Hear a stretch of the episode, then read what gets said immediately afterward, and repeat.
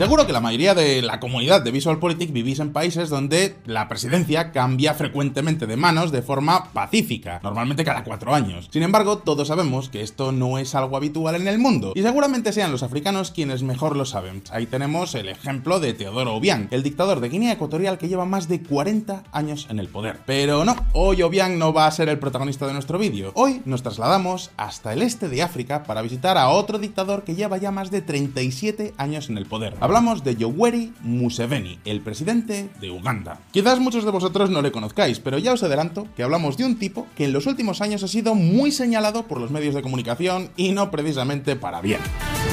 Estados Unidos exigió al presidente de Uganda, Yoweri Museveni, que no ratifique el proyecto de ley aprobado por el Parlamento que condena a 10 años de cárcel a homosexuales o aquellos que se identifiquen con el colectivo LGTBIQ. Efectivamente, la cruzada del gobierno ugandés contra la comunidad LGBT ha vuelto a tomar impulso. Claro que la represión no se dirige solo hacia este grupo, sino que también se dirige a cualquiera que se atreva a enfrentarse a esta horrible dictadura. Pero ¿no se supone acaso que África es el paraíso de los golpes de y las revoluciones de todo tipo, ¿cómo ha logrado este señor durar tanto tiempo en el poder? Pues evidentemente la represión, la represión ultra brutal, ha sido uno de los ingredientes de esta larga vida. Pero a diferencia de otros dictadores, el señor Museveni tiene otra arma, las reformas económicas.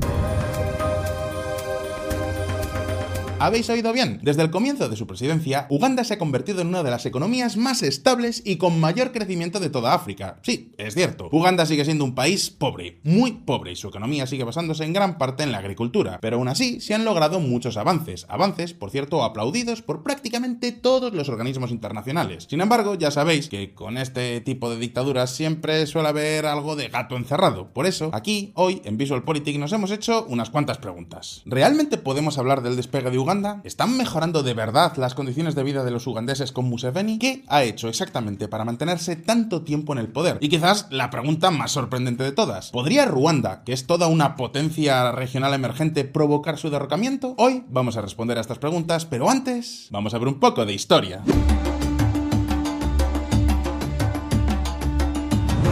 Uganda, de dictador en dictador.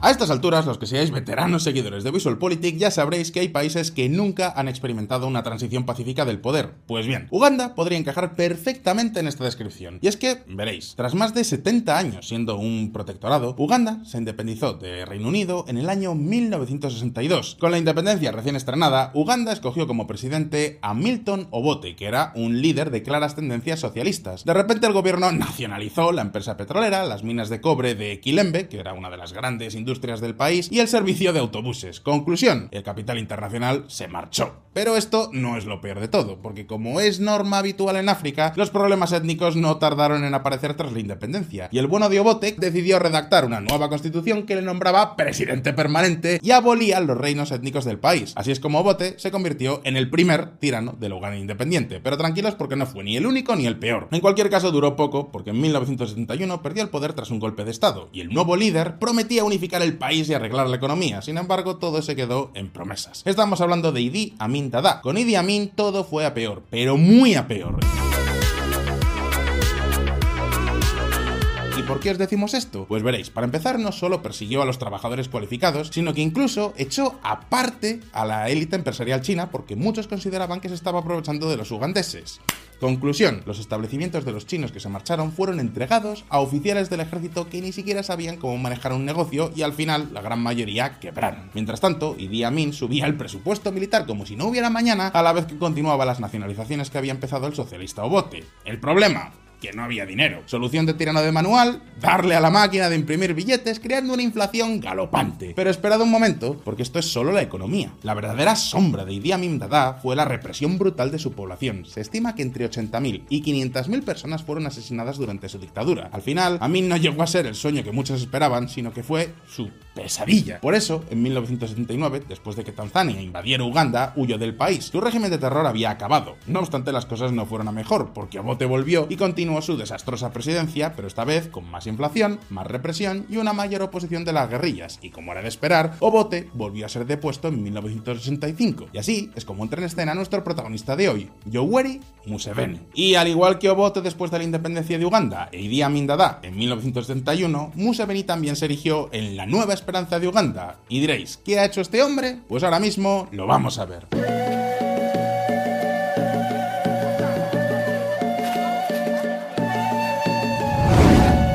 ¿El nuevo Mesías ugandés?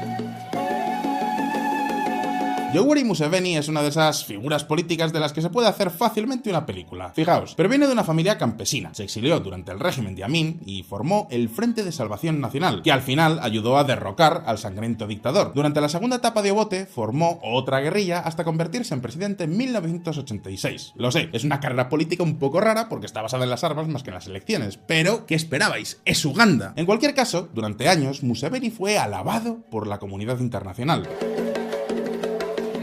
Durante mucho tiempo, Museveni fue considerado un ejemplo a seguir, ya fuera por su éxito en la lucha contra el SIDA en el país, como por introducir profundas reformas económicas, el líder ugandés pronto se granjeó el apoyo de Estados Unidos y la Unión Europea. La eliminación de los controles de precios, la reducción del peso del sector público, el freno a la emisión monetaria y las facilidades para invertir lograron mejorar y mucho la situación económica. La tasa de inflación fue un buen de cómo cambiaron las cosas. Además, desde que llegó al poder, el PIB de Uganda se ha multiplicado por 10. Pero como os podéis imaginar, esta no es toda la historia, porque los observadores internacionales han denunciado numerosas veces que Museveni ha amañado todas las elecciones en las que se ha presentado desde 1996. Lo dicho, este hombre tiene una forma un poco rara de entender la política. Además, ha reformado la constitución a su gusto para poder mantenerse indefinidamente en el poder. Y no hablamos ya de la corrupción galopante o de su obsesión con perseguir a la comunidad LGBT, que comenzó en 2009. Sin embargo, si tuviéramos que destacar el mayor fracaso de Museveni, este sería seguramente la pobreza. Sí, es cierto, el porcentaje de población que vive con menos de un dólar al día ha caído del 56% a principios de los 90 al 20% actual, pero aún así siguen siendo unas cifras devastadoras. Uganda es un país muy pobre. La mayoría de la población es pobre y una quinta parte de sus 47 millones de habitantes vive en la más absoluta y extrema pobreza, que es lo que explica que todavía nos encontremos con noticias como estas. 15 de junio de 2022. El hambre mata a los niños en un rincón olvidado de Uganda. Más de 91.000 niños sufren desnutrición aguda en una de las regiones más pobres de Uganda. Para que os hagáis una idea, según el Programa Mundial de Alimentos de la ONU, casi el 30% de todos los niños menores de 5 años de Uganda están atrofiados por la desnutrición terrible. No obstante, la pobreza y la hambruna son solo la cumbre de la montaña de los problemas a los que se enfrenta Museveni. Los rebeldes están al acecho y un vecino incómodo le está obligando a mantenerse en una alerta constante. ¿De quiénes estamos hablando? Pues atentos.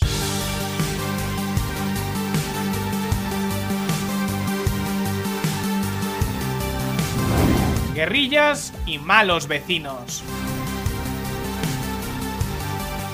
Cuando os hablamos del Estado Islámico, el Daesh, seguro que muchos pensáis automáticamente en Oriente Medio, ¿verdad? Bueno, si sois veteranos seguidores de VisualPolitik, ya sabéis que el Daesh también está muy presente en África. Seguro que a todos os suena Boko Haram, ¿verdad? Pues es una organización que forma parte del Estado Islámico. Pero ojo, no solo hablamos de Boko Haram, que actúa sobre todo en Nigeria, sino del llamado Estado Islámico de la provincia del África Central, aunque, bueno, en realidad la mayoría no lo conoce por ese nombre, sino por el nombre de Fuerzas Democráticas Aliadas, FDA. Las FDA surgieron en Uganda en 1995 como un movimiento militante islamista que tenía como principal objetivo derrocar a Museveni. No obstante, después de que el ejército ugandés lograra acorralarles, se expandió por los países vecinos, especialmente a la República Democrática del Congo. Desde entonces, los ataques se concentraron en la República Democrática del Congo y en 2017, su líder, Musa Baluku, juró lealtad al Estado Islámico. A partir de ese momento, el FDA se volvió cada vez más violento. De hecho, entre 2017 y 2021, el 69% de todos los asesinatos a civiles en el Congo fueron atribuidos a esta organización. Para que os hagáis una idea, solo en 2021 mataron a 1.300 civiles, un 50% más que en 2020. No obstante, en 2021 el FDA dejó de operar solamente en la República Democrática del Congo y después de años sin hacerlo, volvió a atentar en la propia Uganda. Entre octubre y noviembre de ese año se sucedieron varios atentados con bomba que se cobraron la vida de al menos 10 personas y que forzaron el cierre temporal del Parlamento ugandés. Entonces, el ejército de Museveni se puso manos a la obra y como consecuencia nos encontramos con noticias como estas.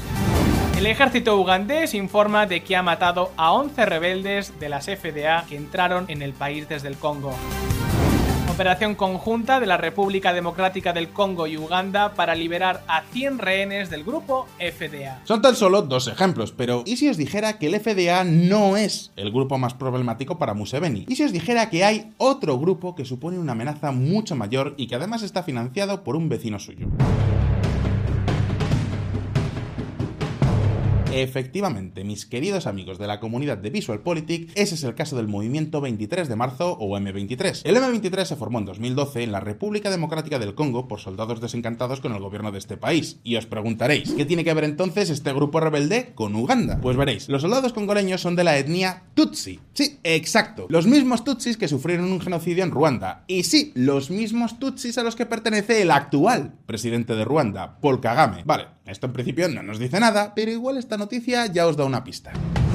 Expertos de la ONU. Las fuerzas ruandesas operan con los rebeldes del M23 en el Congo. Exacto, Ruanda está apoyando al M23 en la República Democrática del Congo. Paul Kagame, que tampoco es precisamente un líder democrático, ha estado enviando armas desde Kigali, que es la capital de Ruanda, a este grupo. Y diréis, ¿pero esto qué tiene que ver con Uganda? Pues veréis. Es cierto que al menos por el momento el M23 no ha atentado en territorio ugandés, pero lo que sí está haciendo es frenar los proyectos de Museveni en el Congo. Por ejemplo, Uganda y el Congo llegaron a un acuerdo para que los ugandeses construyeran una carretera juntos. Esta carretera evitaría que muchas mercancías tuvieran que cruzar por el territorio ruandés. Conclusión, Kagame apoyó al M23 para que interrumpieran el proyecto. De hecho, tomaron la ciudad fronteriza de Bunagana, en el Congo, y obligaron a todos los trabajadores ugandeses a retirarse. Recordad, además, que el Congo tiene un montón de recursos naturales que se utilizan, por ejemplo, para hacer móviles. El M23 es un arma que permite que Ruanda pudiera controlarlos, y eso significa más poder para Ruanda, que ya sabéis que cada vez tiene más influencia en la región, pese a ser un país muy pequeño. Por ejemplo, el M23 ha llegado a tomar la ciudad de Rubaya, que es una de las ciudades más importantes del continente para la extracción del preciado coltán. Ya sabéis que el coltán es la roca de la que se saca el tantalio que se utiliza para muchos componentes que usamos en los teléfonos móviles, por ejemplo. Por cierto que en VisualPolitik tenemos un vídeo dedicado en exclusiva a la minería del coltán en el Congo. Pero siendo honestos, en verdad, los grupos rebeldes no son el mayor de los problemas de Museveni. ¿Sabéis qué es lo que realmente más teme este hombre? Porque realmente podría acabar con su dictadura? Pues ahora mismo lo vamos a ver.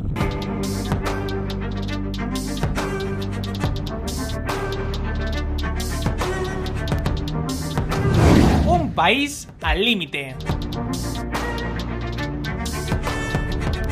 Después de todo lo que hemos visto, está muy claro que las élites políticas en Uganda se llaman fatal con las élites políticas de la vecina Ruanda, ¿verdad? Pues no del todo, porque hay una persona que se lleva fenomenal con el gobierno de Kigali, capital de Ruanda. ¿De quién estamos hablando? Pues nada más y nada menos que del hijo mayor de Museveni, habéis oído bien. El general Muhozi Kainerugaba es el hijo mayor y posible sucesor de Museveni. Ha visitado Ruanda numerosas veces, considera que Paul Kagame es su tío y los rebeldes del M23 sus hermanos. Vamos, que es como el hijo rebelde. No solo ha criticado al partido de su padre en varias ocasiones, incluso ha llegado a ignorar órdenes del ejército. ¿Recordáis cuando os decía que el M23 tomó la ciudad de Bunagana? Pues bien, este general ignoró las órdenes del ejército que decían que estuvieran en máxima alerta en la frontera. En cualquier caso, lo más interesante de todo esto es que el hijo de Museveni es un buen reflejo del hartazgo que la sociedad ugandesa tiene hacia la dictadura que les gobierna. Un hartazgo que se vio mejor que nunca en las últimas elecciones del año 2021.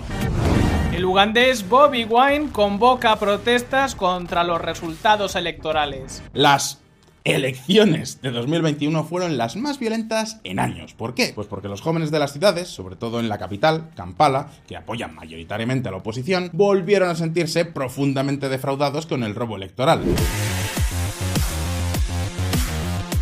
Ansiosos de un cambio que mejore sus oportunidades de empleo y su situación económica, cuando el popular líder de la oposición Bobby Wine fue detenido durante su campaña política y puesto en arresto domiciliario durante dos semanas, la juventud salió a las calles a protestar. Y cuando se detectó un nuevo fraude electoral en favor de Museveni, volvieron a las andadas. Por supuesto, en ambos casos, el régimen de Museveni, que teme una particular primavera árabe en el país, reprimió con dureza las protestas, una práctica habitual durante su régimen. De hecho, durante las protestas por el arresto de Bobby Wine, el ejército asesinó a 54 personas. Y después del fraude electoral, la oposición denunció la desaparición de 243 personas más. Querida comunidad de VisualPolitik, ya lo veis, Uganda no consigue salir de este bucle de dictadores locos que prometen mucho, pero que a la hora de la verdad resultan un fracaso insoportable. Toda una pesadilla para los ugandeses. Ya pasó con Obote y con Idi Amin primero, y ahora Museveni está siguiendo el mismo camino. Cada vez más corrupto, cada vez más represivo y cada vez más incapaz de superar los problemas de Uganda. Entre la pobreza, el hambre y la ausencia de una verdadera democracia, el mayor problema de Museveni no son ni los grupos rebeldes de Ruanda, sino las propias condiciones que ha creado para perpetuarse en el poder.